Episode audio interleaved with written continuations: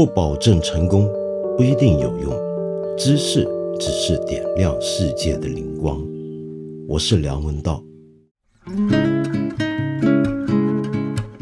你可能也听说过了，非常著名的相声演员张云雷先生了，因为居然在最近的演出里面拿汶川地震和慰安来开玩笑，于是惹起众怒，遭到了很多人，包括官方媒体的批判。虽然后来他已经诚挚地向全国人民道歉，可是，呃，很多跟他合作的一些的演出。都还是把跟他的合作取消掉，不知道后面大家还会不会给他一个机会。但是他的事情不能不让我们重新想想，笑话到底是怎么回事儿，搞笑到底有没有边界这个问题。呃，我在一篇谈这件事情的一个公众号的文章里面，看到有人引述一个相声演员他们的同行的讲法。说这个相声演员呢，也反省过这个问题，就是什么笑话可以开，什么包袱不能够瞎抖。呃，他就说到啊，他跟家里头人都不敢说的事情，不敢说的笑话，他怎么能够拿到舞台上面去讲呢？他这么说，呃，听起来这话很有道理，对不对？我们总是觉得跟家里头的人什么都可以说，那么对着公开场合呢，我们能说的这个讲的话的范围呢，明显就要缩小了。所以有些事情，你如果连对着家人都不能启齿的话，你怎么能够站在舞台上面来讲出来逗大家乐呢？然而再回头一想，你就会发现这个讲法好像又不是。表面看起来的那么正确，为什么呢？我有时候甚至会反过来想，恰恰是在家里不能讲的事情，反而可以在舞台上头说，因为舞台是一个很特殊的空间，剧场是一个很特殊的环境。呃，很多时候我们进入了这个舞台，进入了这个剧场，就好像进入了一个引号一样。把很多我们日常生活上的东西都隔绝在外头了，很多在世界社会上面我们觉得不能接受的事情，好像在一个特定的表演空间里面，我们是可以接受的。比如说，你能够接受在大街上面有人拿刀拿枪互相追砍，有人在你眼前开枪吗？你愿意亲眼看到有些人就在你眼前死在乱枪之下吗？你绝对接受不了。可是为什么你在电影院里面看电影，你又能够接受呢？因为你知道那是假的，那不是真的。同样的。当我们在一个剧场去看啊单人喜剧也好，在看相声也好，我们都会进入一种特殊的状态。那个状态使我们觉得，现在这几十分钟、一两个小时之内，我们听的这些笑话好像是假的，它是超脱于这个日常生活之中的。也就是说，我们很多日常生活里面，呃，背负着的东西。种种的限制到了这里面，好像都可以放下来了。这就说明了为什么有时候我们现在看一般大家觉得没有问题的相声的时候，你仍然会发现他们其实还在有意无意的打一个擦边球，在触摸着我们社会上的种种禁忌的边缘。只不过这一回，张云雷他碰到的那些边缘。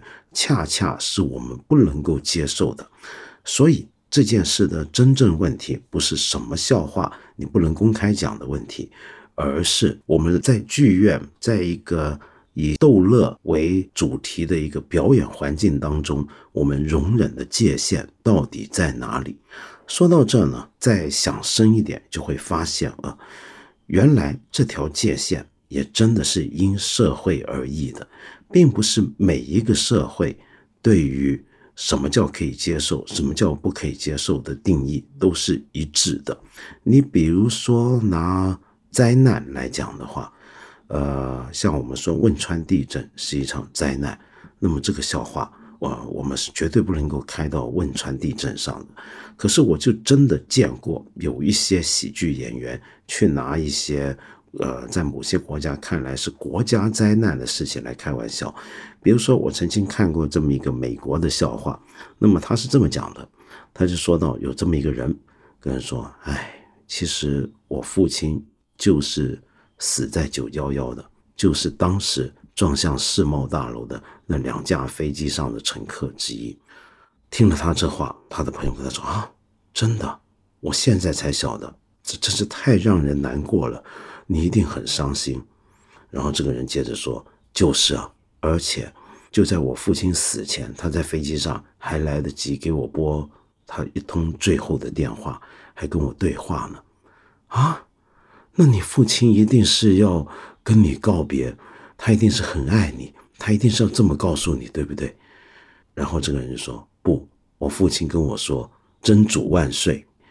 刚刚这个笑话，坦白讲，我第一次听到的时候，我就觉得很难笑得出来。尽管我不是美国人，那么如果你是个美国人的话，你恐怕也会觉得很难忍受。但这个笑话，它还有个很特别的地方，它不止在拿美国人心目中神圣不可侵犯的九幺幺来开玩笑，他还拿宗教。拿恐怖分子这个议题开玩笑，这是一个非常非常敏感的一个议题，尤其在美国或者在西方社会要讲政治正确的年代。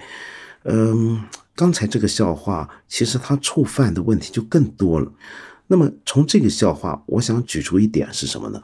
就是其实不管是在舞台上还是在舞台下，我们人类之所以会对一些事情发笑，是因为可笑的东西恰恰。是超出常规的，是不正常的。那么，因此很多笑话它就必然有一种颠覆效果，一定在颠覆着我们心目中认为正常的那些东西。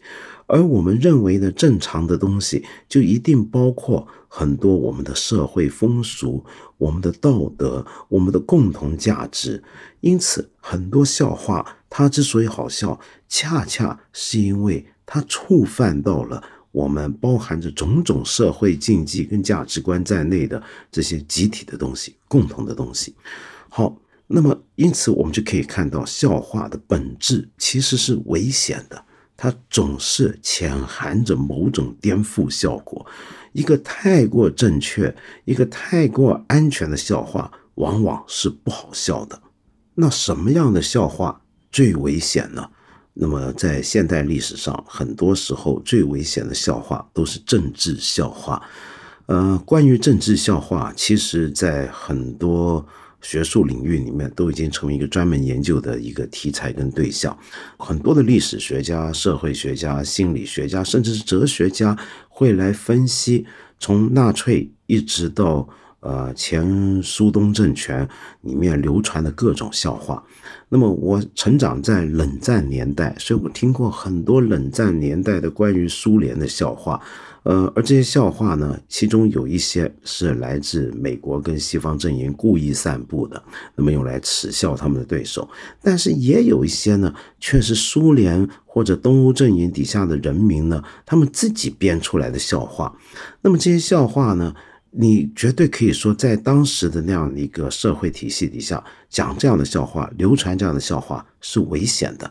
可是，因此它也有它的价值。这个价值是什么呢？有些学者就认为，这种价值就是一种反抗。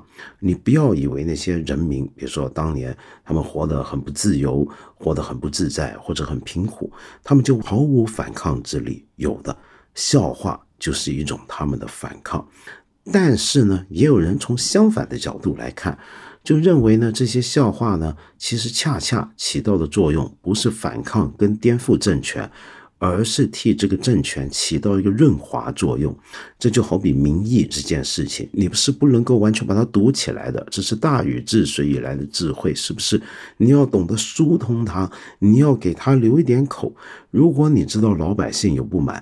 你连他们讲讲你的笑话都不容许的话，那你的政权才真正危险。那么，所以呢，我还听说过这么一件事，就是当年，呃，苏联的苏共的总书记赫鲁雪夫呢，曾经也叫他的手下跟他讲一些社会上关于他的流传的一些笑话。那种笑话在前苏联呢有个名字叫做厨房笑话。为什么叫厨房笑话？是因为这样子的，当时呢，在斯大林年代结束之后，社会空气稍微呃松动了，人民百姓开始又能够比较放心的跟朋友们一起聊天说笑，笑笑这个政府，批判他们，骂他们。可是呢，到底不好公开讲，于是就在家里面的这个开放式厨房、厨房间、餐厅里面，那么大家聚餐的时候开开这些玩笑。那这笑话是怎么样的笑话呢？比如说，举个简单的例子啊，呃，就说到苏联的一个管国家安全维稳的部门——内务人民委员部的一个牢房里面关了三个人，这三个囚犯就开始聊起大家坐牢的原因。第一个人说：“我因为反对党委书记彼得罗夫，所以坐了牢。”第二个人说：“我，哎，恰恰相反，我是支持彼得罗夫才坐了牢。”第三个人这时候讲：“我就是彼得罗夫。”那么另外呢，呃，又有一些是，比如说关于这种呃国安问题的笑话，在苏联流传的是相当广。比如说还有一个很有名的，叫做一个英国人、一个法国人、一个苏联人谈论什么是世界上最幸福的事。英国人就说最幸福的事儿呢，就是我冬天晚上回家，穿着羊毛裤坐在壁炉前面。法官说：“你们英国人这太古板了，最幸福的事儿当然是和一个金发美女一起去地中海度假，呃，然后我们好合好散。哎呀，这是可幸福了。”苏联人这时候就说：“最幸福的事儿就是半夜有警察敲门，开门后警察说伊万，你被捕了。”然后你可以跟他回答：“你弄错了，伊万住在隔壁。”嗯。还有一次呢，是斯大林年代啊，来了一个格鲁吉亚代表团到访莫斯科，那么斯大林伟大领袖亲切的接见，然后跟他们温馨又不失幽默的谈话。谈话完了，呃，代表团离开，哎，斯大林开始发现他烟斗不见了。我们知道斯大林是个老烟枪嘛，爱抽烟斗，于是他就叫了他的管国安的总头目贝利亚过来，哎，贝利亚，你去给我追那个代表团回来。看看谁拿了我的烟斗，然后贝利亚赶忙去追代表团。五分钟之后，哎，斯大林在他桌上的一堆纸下都找到了，然后他又叫贝利亚，哎哎哎，行了，行，贝利亚，我找到了，原来我烟斗就在桌上。贝利亚说：“太晚了，代表团中的半数已经承认他们拿了你的烟斗，并且加入了利用偷烟斗进行暗杀活动的托洛斯基阴谋组织，而另外一半则已经在审讯中死掉了。”那么当然了，那时候苏联经济情况不怎么样，即便到了后期也是如此。所以呢，就有这么一个段子，就有两个骷髅相遇了，一个呢就问另一个：“你是死在戈尔巴乔夫的新粮食政策颁布之前还是之后啊？”另一个骷髅说：“其实我还活着。”这些都是一些很经典的政治笑话。你也许可以说，政治笑话触碰的是一个政权。还不是你整个国家民族的尊严，是不是？那么会不会呃笑话就不应该笑一个国家的民族尊严呢？那也得看是什么情况。就像我刚才讲的，每一个国家、每一个社会对于什么东西可以拿来开玩笑的界定范围都不一样。简单的讲，比如说你看英国啊。英国式的幽默是非常有名的，而英国式的幽默的其中一大特色，或者说是基本点，就是懂得自嘲。那么，因为英国文化本来就比较喜欢强调自己，不要太夸耀自己，那么喜欢压抑自己。那么，于是，在开玩笑的时候，也特别喜欢开自己的玩笑，比如说开自己的出生地点啊、所属的阶级啊、念的什么学校啊。比如说，关于牛津、剑桥这些名校的最多的笑话，都是来自他们自己人。那么，所以他们也可以推理这种逻辑到达国家层面，就是你笑英国人，对英国人来讲是毫无问题的，因为他们自己开自己的玩笑开得更狠。嗯，他们最喜欢说到自己是惨不忍睹。比如说乔治·欧威尔，他就有句名言嘛，他就说：“我的 English are not happy unless they are miserable。”意思就是呢，英国人是不会开心的，除非他们已经惨得不可以再惨了，他们才会感到快乐。呃，这就是典型的英国式的一种的笑话的逻辑。所以英国人呢，倒不怕人家笑他的呃自己的国家的什么情况啊，等等等等。但是这并不表示英国人开起玩笑来就毫无禁忌。事实上，就在最近。英国也有一个很著名的喜剧演员出事了，那就是著名的单口喜剧演员啊，Frankie Boyles。那么他在一场表演里面呢，看到台下有一位女士对他的玩笑不高兴，他开了什么玩笑呢？他笑那些得了唐氏综合症的病人，而且戏谑的模仿他们的言行，而那位母亲正好是一个唐氏综合病的。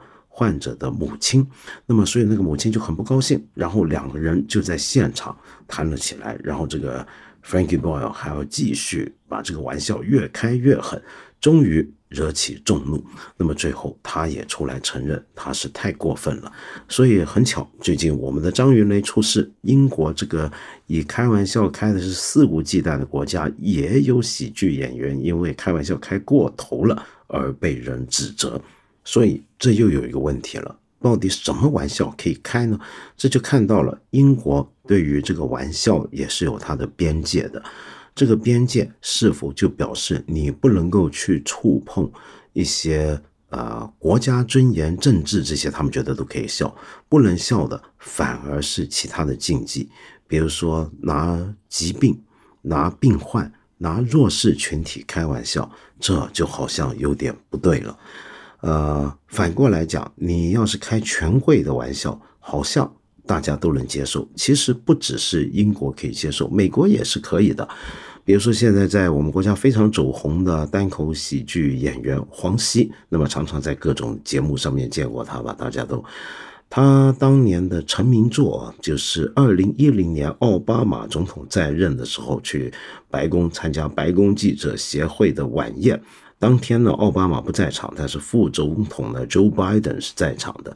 然后他就在那边开启了一连串的玩笑。那么其中呢，就谈到 Joe Biden 这位副总统，就说啊，今天我总算见到副总统本人了。我之前也读过你的自传，我必须说，Your book is much better，就你的书要是好得多了，比这个真人。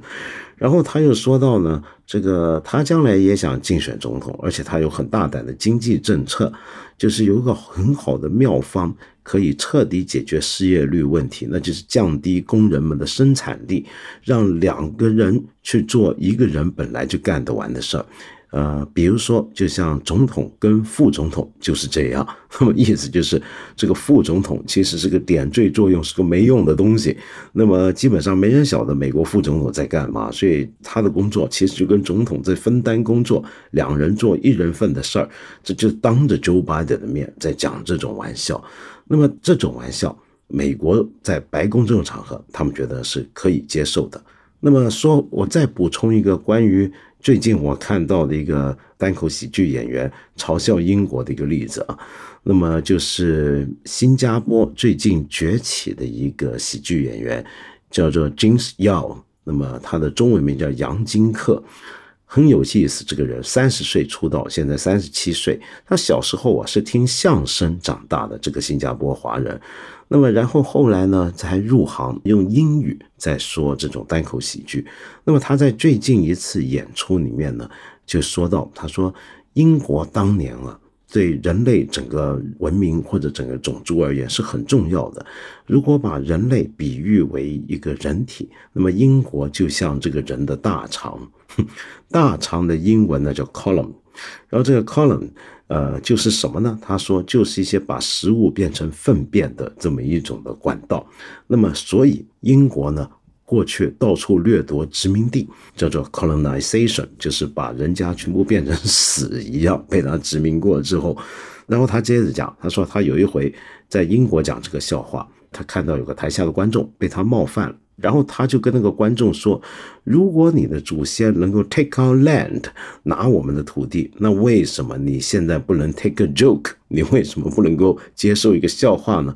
那么呃，杨金克这个段子呢，在网上传得很火，特别是在英国，英国人最爱看这种耻笑他们自己国家的笑话，就像我刚才讲的一样。好，我好像又扯远了，回头来谈一谈笑话的边界这个问题啊。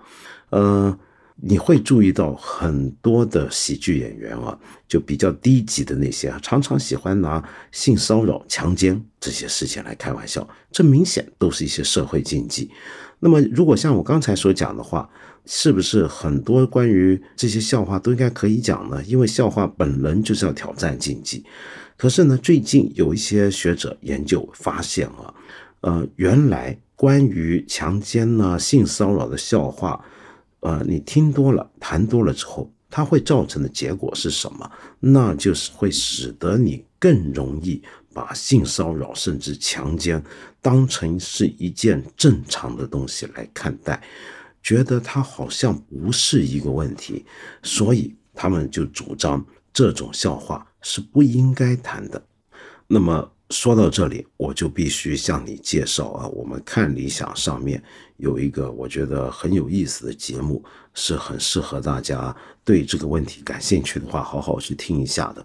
那就是国内著名的单人喜剧表演者周奇墨先生，他的十大单口喜剧专场，呃，是介绍西方史上面，特别是美国史上面十大。单口喜剧的经典，那么透过这些经典，他不止跟我们讨论到了美国这个国家它的社会文化是怎么回事，用笑话去透视美国，同时也给了我们很多关于笑话的社会的作用跟社会位置的启示。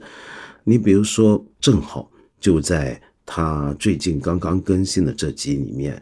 他就提到了一个澳大利亚的一个单口喜剧演员吉姆·杰弗里斯。那这个吉姆·杰弗里斯是一个不断的冲撞社会禁忌，很多别人不能拿来开玩笑的东西，他都拿去开玩笑的一个人。那么，所以呢，呃，周奇墨就分析他的这些段子的时候，就是提到，他说，这个吉姆自己曾经讲过，诚实可能使他丢掉一个粉丝，但会再获得三个粉丝。你要能够调侃所有的事情，否则就不能够调侃任何事情，也就是调侃不应该有边界。那然后呢？周奇墨就补充，其实你不能够要求一种声音本身是平衡的，而是要通过多种声音达到总体的平衡。嗯，这话怎么讲呢？是因为他认为一个人的声音达到平衡是不可行的，因为你总想照顾到所有的人。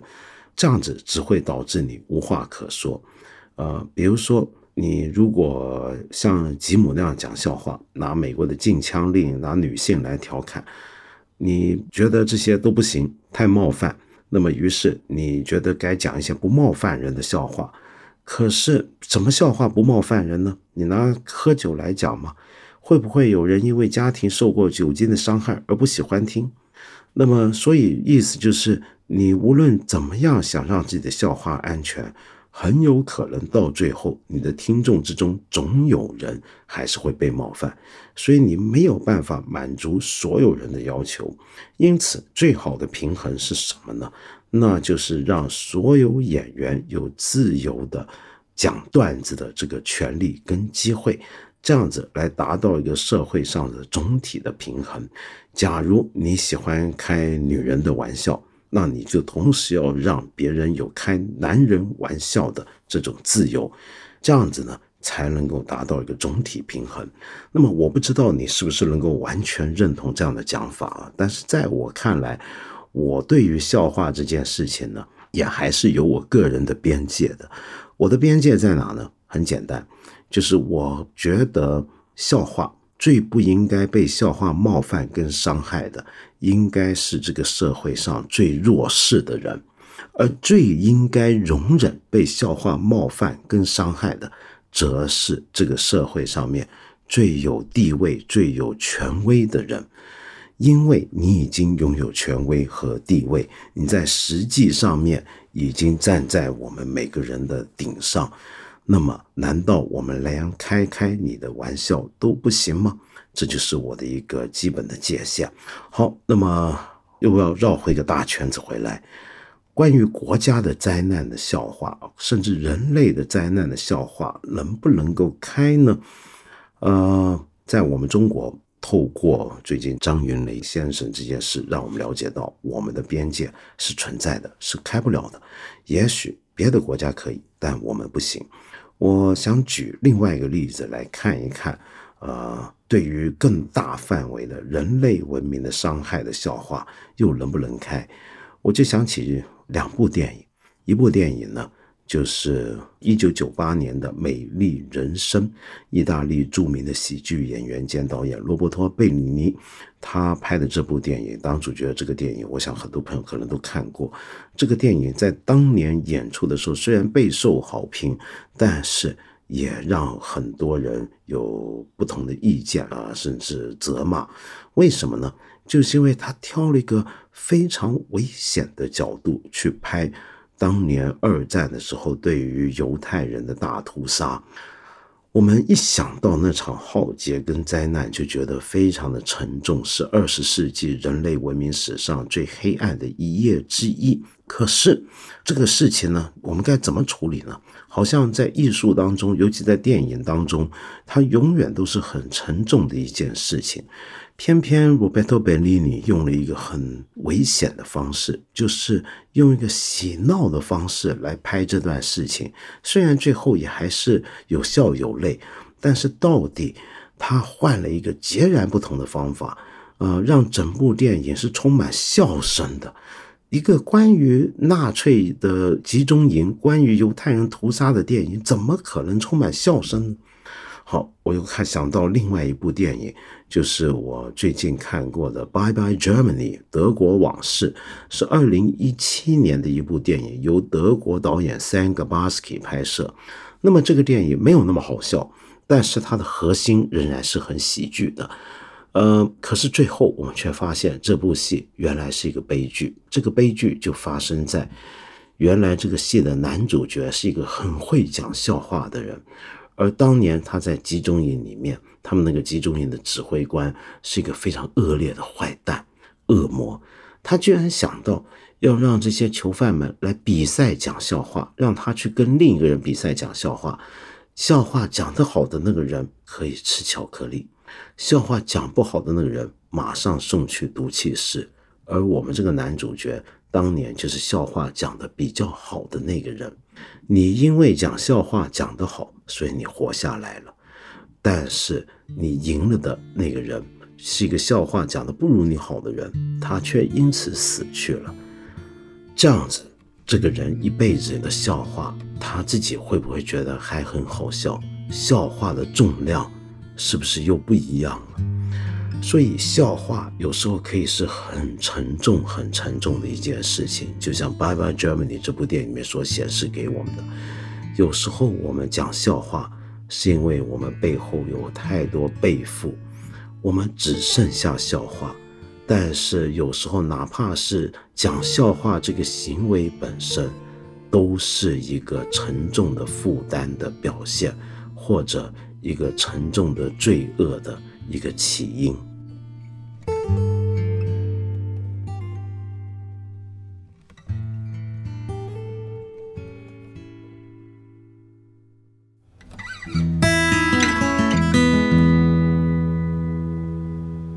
今天有一个很特别的一个朋友提问啊，这个朋友叫萨尔庆，那么他就说到呢，呃，根据他的观察，社会上有一种情况，就是很多人喜欢对一些看似可能不是非常专业的专门领域进行讨论。最明显是对各类公权力机构的诟病。那么当然呢，他说他不是说不能够指责公权力机构，特别是那些基于丰富调查和深入思考的批评，比如说来自负责任新闻媒体的调查，或一些非常认真的个人调查，他十分敬佩。他要警惕的是什么呢？就是会不会有时候我们太人云亦云，很随便的。在批评公权力部门，比如说某个公权力部门办理某件事项的时间拖延了，马上就用政府低效之类的套话来骂他，却不去认真调查这个具体事件的发生有没有特别的原因。之所以会有这个观感，原来是因为萨尔钦他说了，他本身是在一个公权力机关工作，所以从他的个人角度啊，对当前中国的公权力机关的种种弊病，他有感受、有认识。可是同时也看到这个体制底下，呃，他的另一面，而且呢，更加看到这个从业群体里面是非常丰富多样的，是一个专门领域。那么，所以他认为对这个专门领域跟这个群体做批评，应该要建立在充分了解的基础上。所以他想问我怎么看这个问题，呃，也问到我有没有一些关于这方面的著作。那么，关于这方面的书其实是非常多的啊，呃，或者评论也很多。那么，但是我就不在这里一一罗列了，因为这里更重要的就是你原来刚才讲这个问题，我们对于公权力部门的批评。到底应不应该建立在专业基础上呢？首先是这样的，就像刚才我讲笑话一样，你既然在公权力部门之内，虽然你不代表公权力，但是你身为他的一份子，你需要了解到，当人民在指责公权力部门的时候，他不是在指责任何个人，他是在指责整个概念，指责整个公权力本身。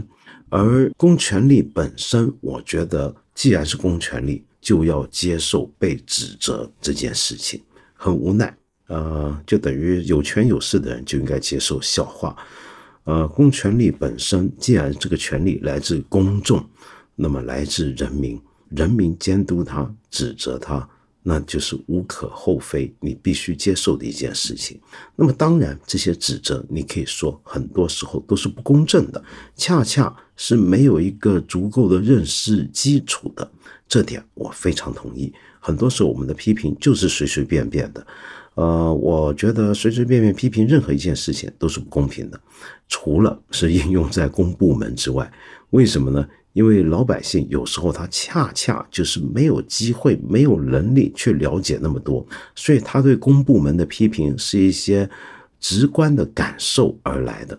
我反而觉得是公部门的人需要去认真去分析这些看起来很无理的指责背后的心理作用有没有一个客观的因素在支持，而且你还要反过来这么想啊，就是一般的公民。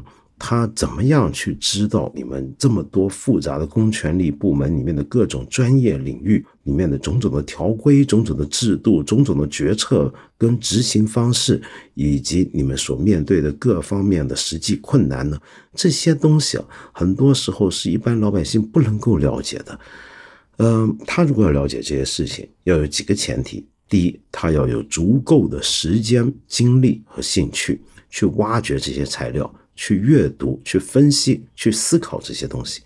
第二，他需要有足够的教育跟智力背景，使得他能够准确的去解读他所获得的讯息。最后，这是更重要的，他这些公部门执行政策、制定政策的全过程，你们面对的所有的困难，老百姓是不是都知道呢？这就是知情权的问题。假如。他想知道，但是他根本连门都没有，他根本知道都不知道。那么他的批评又怎么可能达到您所想象的那种要求标准呢？所以，我完全同情你的立场跟想法。的确，你们可能会遭受到很多不公平的指责。可是，请你也回头想一想，今天人民批评你的时候。他对你的认知，如果你觉得不够客观、不够真切，你有没有想过办法，怎么样让他知道的更客观、更真确呢？我们八分这个节目每星期三、每星期五都会在看理想 APP 和看理想微信公众号同步更新，欢迎你给我留言，提出你的问题或者建议。我们今天就先聊到这里了，下期节目再接着谈。